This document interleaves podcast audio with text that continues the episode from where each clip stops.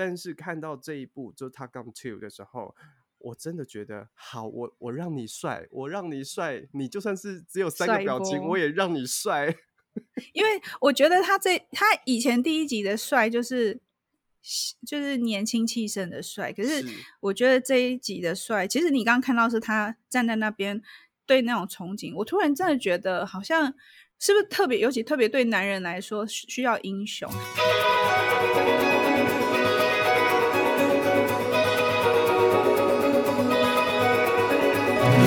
艺术家的 ESP，发现你的超感应能力。在这个节目当中，我们将邀请艺术家跟你一起聊聊天。聊他们的生活观察、人生体验，聊他们的工作管理和创作灵感，让艺术与生活不再有距离。哎，艺术家到底在想什么啊？我觉得 Top Gun 很像是一个男人成长的历程，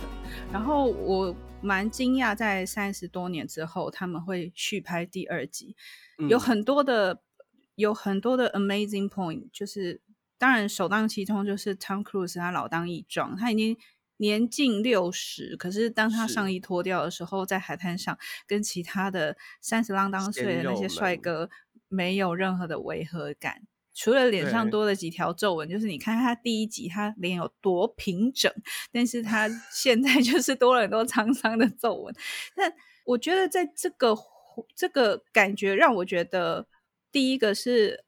阿汤哥对这个拍片的坚持，如果不是他的坚持，嗯，可能这部片早就被乱七八八糟的拍掉。因为坦白说，我完全没有看好这个续集，嗯，我就是把它当成某一个，哦，某一个就是想要再捞一笔的续集。但是我没有觉得，我就觉得他就他还能怎么样？他就是这样。但他除了在首集第一集里面，他所谓就是呃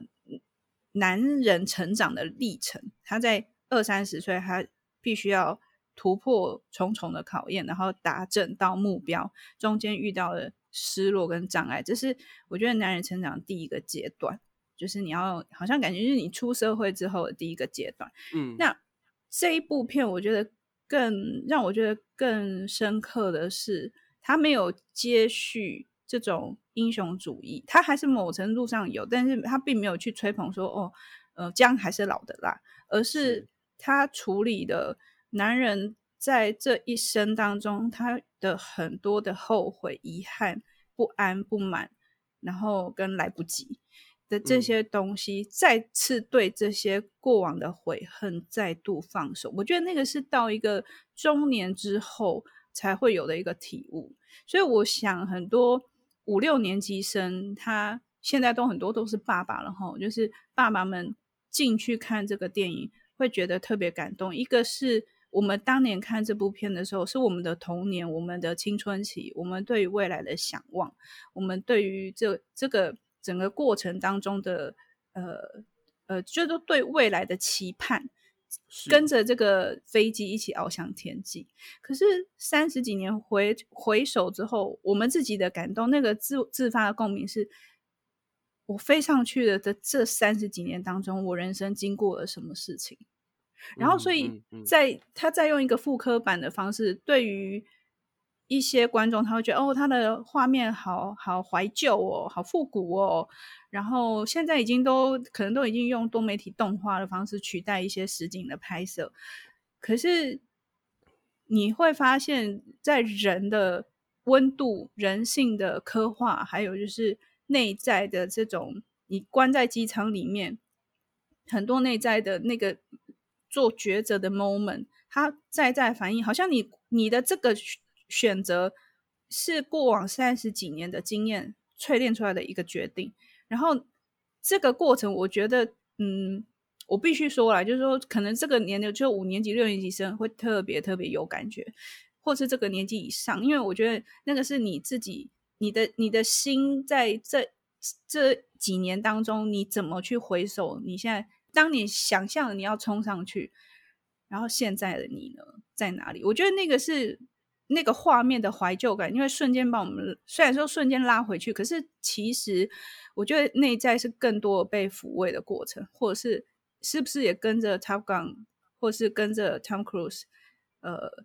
let go 了些什么？我觉得我观察了一些，比如说六七呃七年级的，或是七年级、八年级、九年级，就诶有九年级吗？八年级，就是就是这些人年轻人去看的时候，我觉得他们带了更多的兴奋，然后跟一种怀旧跟守旧，然后呃不是守旧怀旧，对不起我说错，是怀旧感，然后有一种复古，那就像就好比说我们现在不是有很多的古着衣，其实都是我们小时候的风格，然后我们都。觉得很土气，可是现在的年轻人把它穿的是一种潮流，然后所以我觉得在这个世代的交替，就是从我们当年我们是嫌土气，然后然后想要时尚，到现在我们突然之间，我觉得那个刹那之间提醒我们，哦，我们也中年了，你知道吗？我们也到了那种被别人、哎、可能我们自认为的觉得，哎，这样比较时尚的这种有简。简练的穿搭可能被年轻人会觉得很土气、很无聊。嗯，嗯，我觉得这个、嗯、这个是开始人生开始有所谓世代的交叠，然后再回头看 Tom Cruise，他还在那的时候，你都会觉得说，你真的打从心里会开始敬佩这个人。不管他我中间对他失去了多少的爱，但是我觉得他绝对堪称一个伟大的演员。然后这是一部伟大的作品。真的，而且而且，其实，在看电影的时候，当看到 Tom Cruise 还站在那边，而且他他并没有，虽然他人是老了没错，但是他整个人的状态还是给你一种你会相信他，他就在那里。我觉得那个是一个很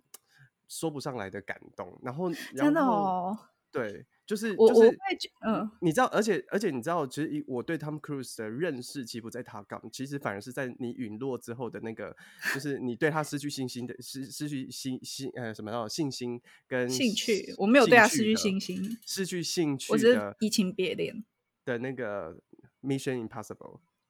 哦，因为我我应该我对他认识应该是从 Mission Impossible 就是不可能的任务接上的，对，但是对我来说，我对他的印象永远都是。动作片，动作片，动作片，跟耍帅，耍帅，耍帅，所以我其实真的还好。但是看到这一部就《Top Gun 2》的时候，我真的觉得好，我我让你帅，我让你帅，你就算是只有三个表情，我也让你帅。因为我觉得他这他以前第一集的帅就是就是年轻气盛的帅，可是我觉得这一集的帅，其实你刚刚看到是他站在那边。对那种憧憬，我突然真的觉得，好像人是需要，是不是特别？尤其特别对男人来说，需要英雄。因为我看到的是，就是我看到的是夕阳，嗯，可是我没有觉得他他就老了，不是，而是说，我觉得是一个生命的完整，就是嗯，真的可以 let go 了，就是退休了，然后去享受你的家庭生活。然后我觉得这人生你这样做很值得，你的坚持，你的痛苦也让你保持初衷。你看他也没有升官，也没有什么，他就是一直是一个飞行员而已。我我是我看到的是比较像是这个这个这个味道，对。但是呃，回头来说，为什么觉得这部片之伟大？是很多的画面在呃天上翱翔的画面，其实都是在飞机里面实体的拍摄。然后甚至因为机舱很小，所以呃，摄影师也没有办法进到机舱，所以更多时候是演员他必须要自己带着镜头，就是工作人员安装的镜头在里面。光是如何把这个镜头能够抗压，抗到就是你知道吗？它速度那么快，然后机舱压力那么大，研就研发这个拍摄技术就研发了蛮多年的，所以其实大部分的时候都是。演员坐在这个呃机舱里面对着镜头演戏，嗯，然后当然也有很多这个呃飞机低空飞过这些画面，也听说他们我看了一个一个一个英文的访谈嘛，他说能够低空三十还是呃我忘记那高度，就是一个最低的高度，在他们那边只能只能有一个飞行员是被 allow 就是。可以飞这么，这么飞，对对对，其他人是不行，只有他可以。所以，然后那一个人他也帮他们飞了那个镜头。哦，对。其实，其实我觉得这部片子，如果大家有去看那些呃 behind the scene，就是幕后花絮，就会看到，首先就是这部片其实它真的是十年磨一剑诶，听说它是二零一零年就已经规划要开始重拍续集了，但是而且也指定说是本来的安妮斯考安安东尼斯考斯考克就本来 Top 刚一的导演来拍，但是因为安东尼斯考克一二年的时候，二零一二年就不幸去世了，所以之后才又延档，之后才换了这现在这个导演。就继续往往前拍，然后完成它，然后再加上是这些演员，你知道说，我每次看看了一部片之后，我当我开始心里羡慕演员，我说羡慕演员的时候，就是那种我也好想跟他们一样去受这些训练，然后站在那个片场。的时候，我就是觉得，嗯，真真的这部片真的会真的是有吸引到我，因为你知道这些演员，那你先把 TRS 练好。啊，你听孩子都哀哀叫，你知道这些 这这些演员呢？他们好像他们花了三四个月去真的进到海军里面受海军的那个操纵飞机的训练，甚至他们很很他们的那个训练过程也真的很崩溃。就例如说，他们会坐上那个驾驶舱，然后那个驾驶舱就沿着轨道直接把它丢进那个沿着轨道滑进。游泳池里面，所以大家是要在水进到水下，然后在没有任何安全防护的状况之下，你如何拆掉你的安全带，离开你的座舱，然后。顺利的回到水面上，他们所有的演员几乎都经历过这一轮急水上的急救训练，然后跟如何开飞机。所以他们一方面，我觉得很酷的是，当我知道他们是实景拍摄，也就是说演员得要在飞机里面 边开飞机，然后还要在边演戏。我想说，天哪，这个真的是两个高压，完全完全无法想象的高压工作环境诶，而且你知道。战斗机在高飞的时候，人这样里面他们就一直在讲说，那个怎么你的你的承受的压力是 G 五、G 七、G 九，其实是没有概念的。然后我去看了一下，嗯、好像说我们平常人一般站在那个地球上面，大概我们的重力承受的重力的压力是 G 五，所以它在高飞机高速飞到 G 九的时候，是承受一个非常大不可想象的压力。然后如果说你是做好像。好像是坐那个云霄飞车，最多也要 G 六而已。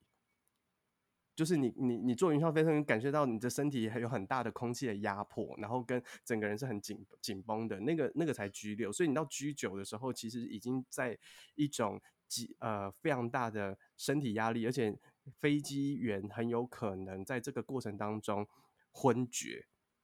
所以他们就他们是真的需要把把那个几乎 pass out，就是昏厥过去，然后又再恢复意识的那个状态之下拍出来。我觉得那个真的不是用演的就可以演出来的状态。嗯，那看完这部片会激发你的英雄气概吗？当然，我不会马上想要说我要为国争光，我要去从军，不会。但是会想要好，会激起我想要做点什么事情的动力。哦、oh，OK，OK，OK，okay, okay, okay. 因为我有一个朋友说，看完这部片之后，男生会有两个反应，嗯、一个是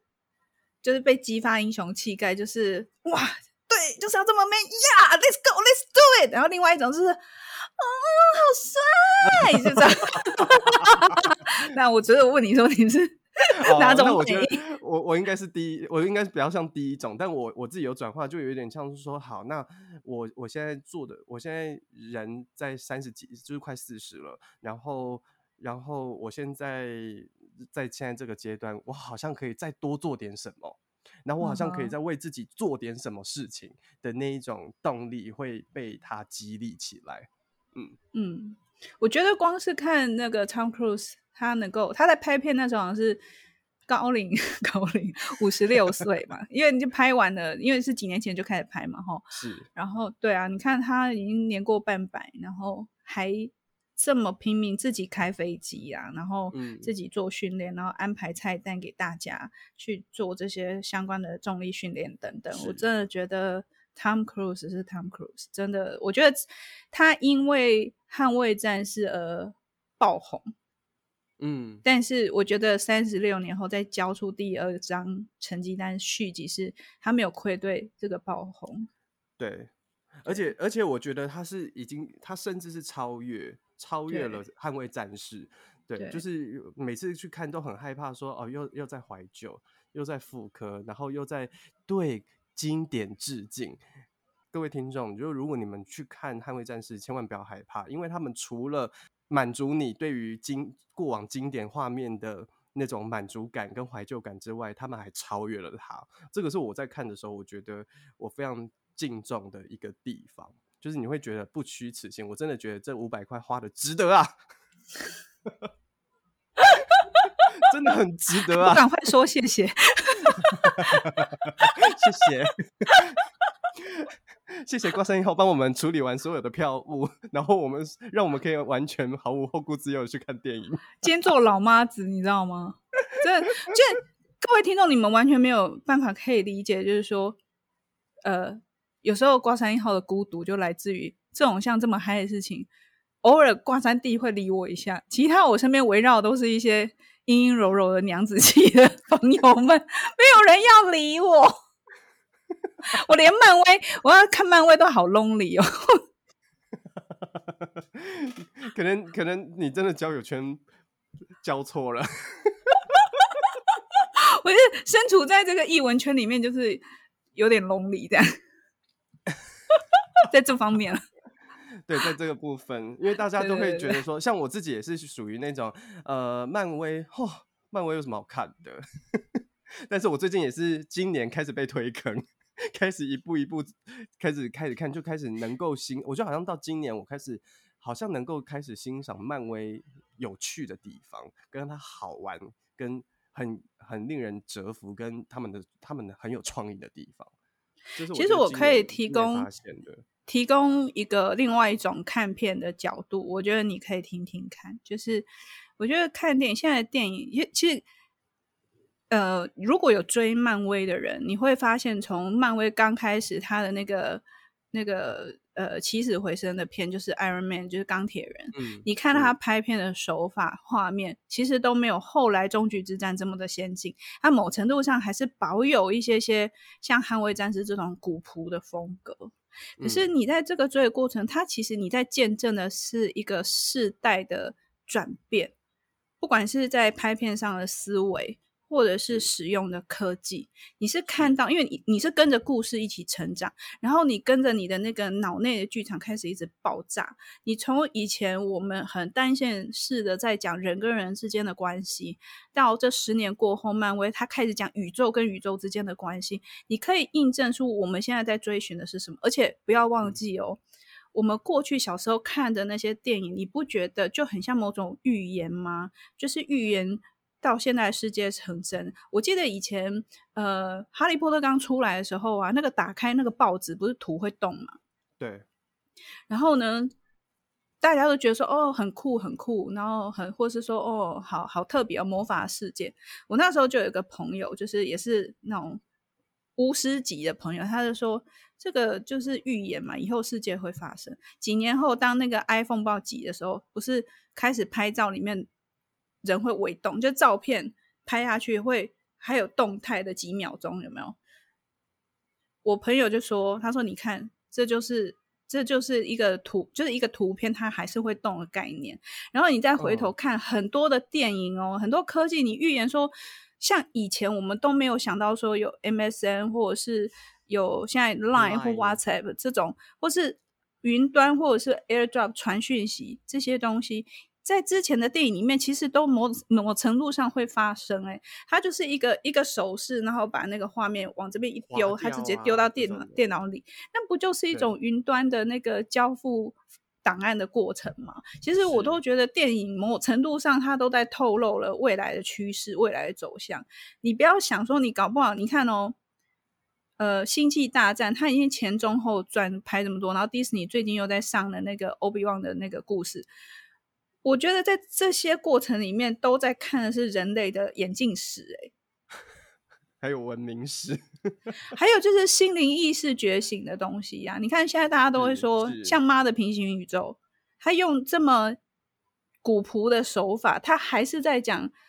这个世界上还有另外一个你。这样听，大家可能都会觉得啊，那个棒嘎就是在讲的是一些梦话，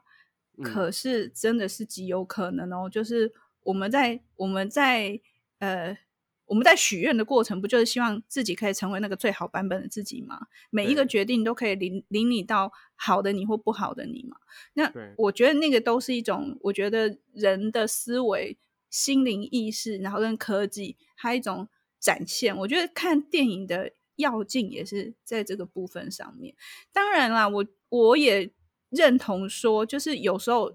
越复杂的技术的电影，它必须要用。简单的故事，他如果说捍卫战士，他没有把那个限制限制那么大。你刚刚还没有讲说，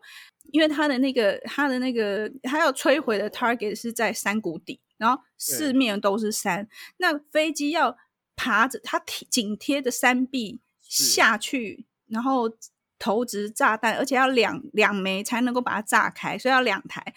下去，然后还然后。同时派出四架嘛，那另外一个是 U B 的，对不对？然后再，嗯、然后再再投掷完之后，然后再沿着山壁再往上，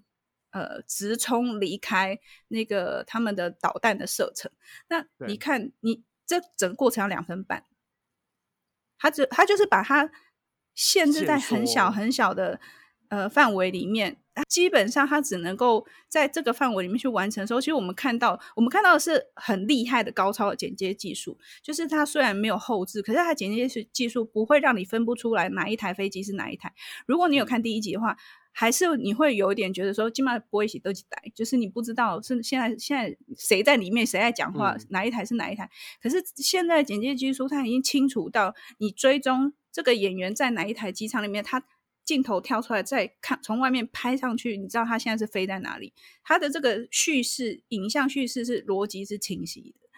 嗯，那我觉得这个是，嗯、这也是为什么让这一次这部电影就是一面倒的好评。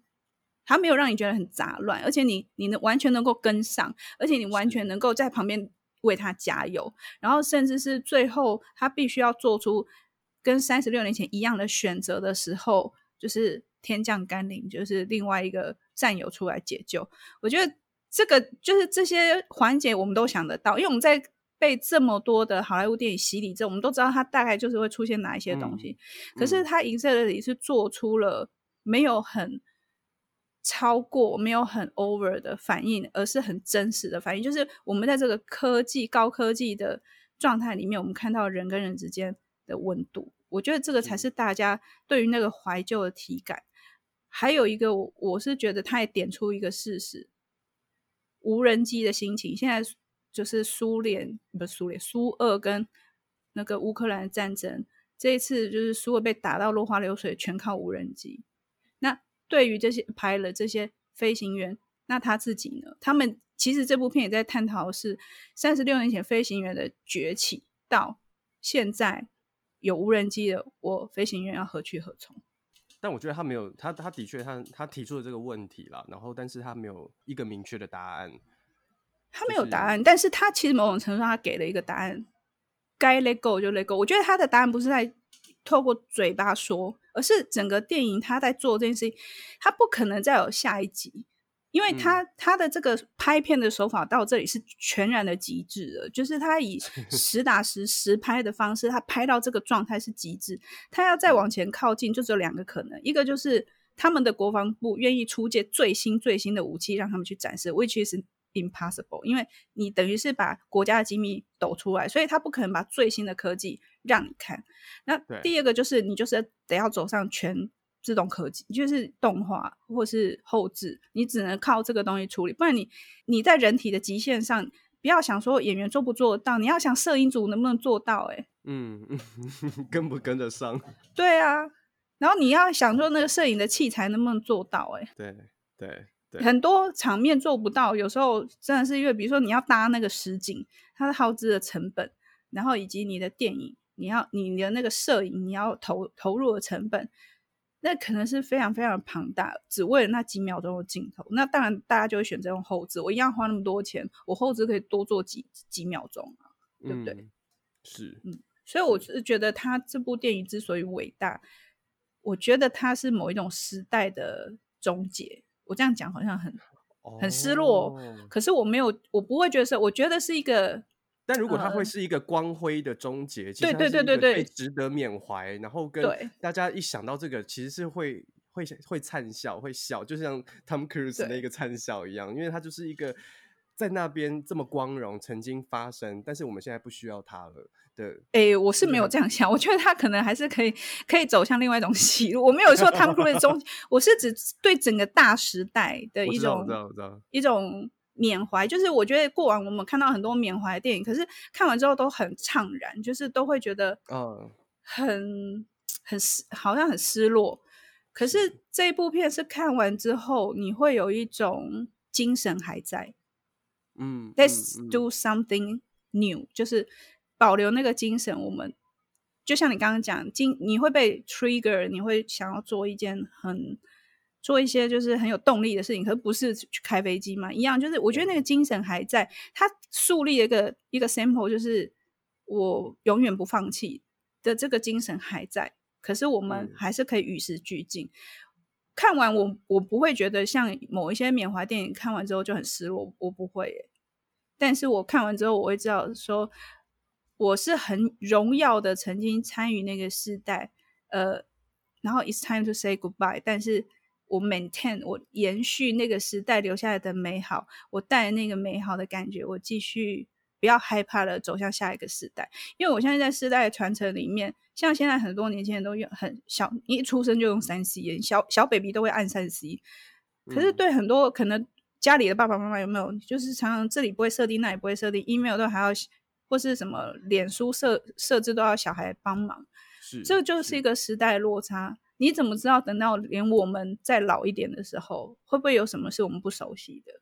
对，那你会不会害怕？那你能不能能够同理现在的家里的爸爸妈妈、老人家或爷爷奶奶他们的对这些科技的不熟悉？你能够同理他们害怕吗？那 somehow 就是被抚慰到某种不要害怕，继续往前、嗯、这样子。嗯，但是也同时放下吧，放下往前走这样。这这部片是蛮明显世代差异的。我觉得，如果大家有去看一些影评啊，我觉得现在很多影评很厉害，他们很会分析。然后我在听完之后，我刚好这一次的影评我听完之后，我好像都会知道说，哎，他们是比如说二十代、三十代、四十代，嗯、对，然后跟五十代、六十代不一样。希望都是大家，如果你还没有去看过《捍卫战士》的，你可以挑剩下的一些时间，还是可以去快点去电影院看，因为好的电影真的要进到电影院，然后感受大荧幕，还有他们的声响效果，你才会看到更多的细节。会不会等到那个肉桂犬这个上架之后，它已经下档？不会，不会，不会，因为这个我会加 加紧马步，我这个礼拜，我后天我就给你上上去。因为它有时效性啊，对，嗯、然后，然后如果你恐龙要来了，对，对，恐龙要来了，你，哎，压力很大呢，要跟要跟上那个预售票买了没啊？不，还没。对，然后如果你是已经看过的，那你有什么样的感觉呢？你对于这部片有没有吸引到你的地方，或是感动到你的地方？也欢迎来到我们的艺术家的 ESP 的粉丝专业 FB 粉丝专业跟 IG 留言给我们，或是你也可以到我们的 Podcast 平台 Apple Podcast、Google Podcast、Sound On、First Story，或者是 KKBox 跟 Spotify 帮我们按订阅。然后所有的新节目上线的时候都会提醒你，然后你就不会 miss 掉哦。那我们下个下一个礼拜再见，拜拜，拜拜。